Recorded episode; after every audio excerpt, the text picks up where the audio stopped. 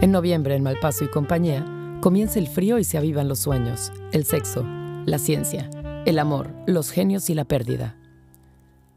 Malpaso publica El árbol del diablo de Jerzy Kosinski, una descarnada radiografía psicológica y sexual sobre el vacío que oculta el sueño americano. Marcada desde la niñez por la inmensa fortuna de su padre, la vida de Jonathan James Whalen ha sido una constante huida de una realidad que se le antoja anodina, de una historia familiar que somete su voluntad y de un listado de convenciones sociales que lo encorsetan.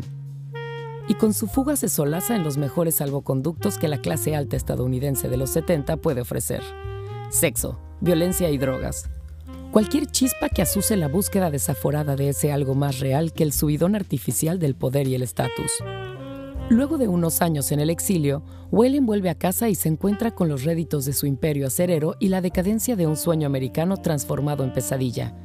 Una sociedad inequitativa, sádica, adicta al consumo y a la deificación del yo. Es entonces cuando decide emprender una travesía final para hacer frente al terror del que ha escapado durante toda su vida, él mismo. El árbol del diablo es una novela que predice en los años 70 la angustia, el malestar y el vacío existencial a los que nos somete hoy la dictadura de lo superfluo.